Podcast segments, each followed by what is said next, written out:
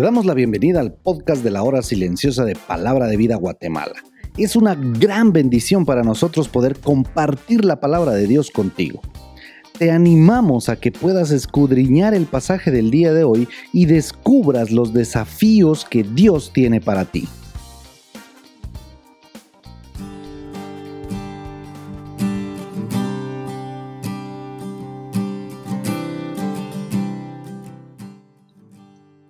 Muy buenos días, qué privilegio nuevamente encontrarme con ustedes en el comentario de la hora silenciosa.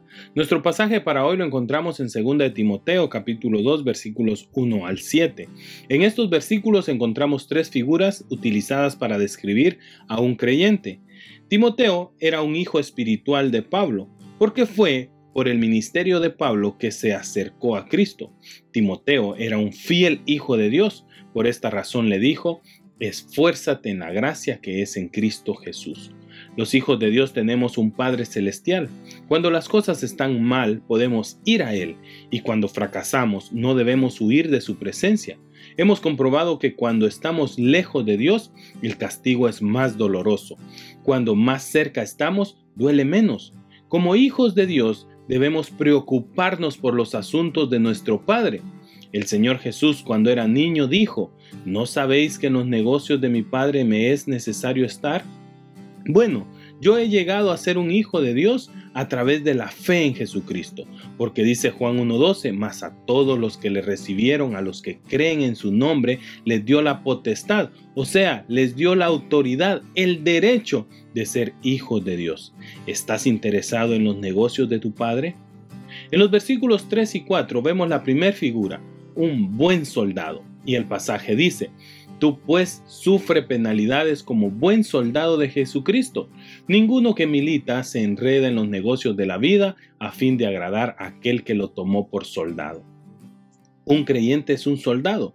Efesios capítulo 6 nos dice que estamos en una batalla espiritual y que necesitamos la armadura de Dios. Por lo tanto, debemos agradar a aquel que nos tomó por soldados. El creyente debe establecer sus prioridades a pesar de los sufrimientos, lo cual implica aguantar penalidades como Pablo las estaba soportando.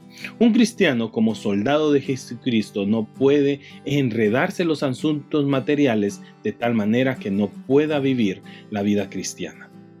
En el versículo 5 encontramos el atleta, Filipenses capítulo 3 versículo 14 dice, prosigo a la meta, al premio del supremo llamamiento de Dios en Cristo Jesús. El objetivo de Pablo era correr la carrera de tal manera que el que estaba al final de la carrera, el Señor Jesucristo, pudiera recompensarlo y poder decir con las palabras de Mateo 25, 21, bien, buen siervo y fiel.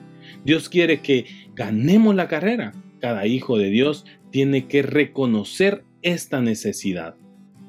Un atleta no puede tomar atajos para cortar distancia. Un hijo de Dios tiene que cumplir todas las reglas de la carrera si quiere ganar.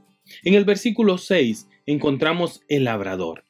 Y el pasaje dice, el labrador para participar de los frutos debe trabajar primero. Compara al creyente con el que cultiva la tierra y siembra la semilla de la palabra de Dios. Primero tiene que preparar el campo para sembrar la semilla y después llegará la cosecha. Nuestra responsabilidad es sembrar la palabra de Dios predicando el Evangelio. La obra de convencer y dar fruto de arrepentimiento le pertenece al Espíritu Santo. Por eso, vívelo. El versículo 7 dice, considera lo que digo y el Señor te dé entendimiento en todo. Pablo nos da tres ilustraciones de la vida cristiana, un soldado, un atleta, un labrador. Todas necesitan perseverancia para tener éxito. Un soldado que deja de pelear antes de que termine la batalla no verá la victoria. Un atleta que deja de correr antes que llegue a la meta nunca ganará una carrera.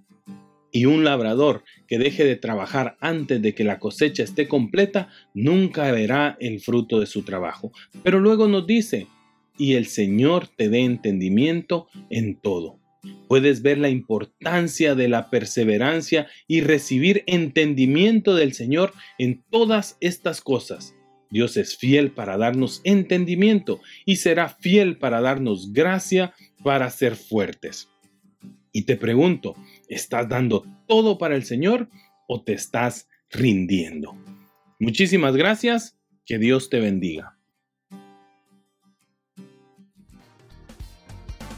Queremos animarte a que puedas compartir este podcast con tus amigos y así poder crecer juntos en el conocimiento de la palabra de Dios. Síguenos en nuestras redes sociales para más información.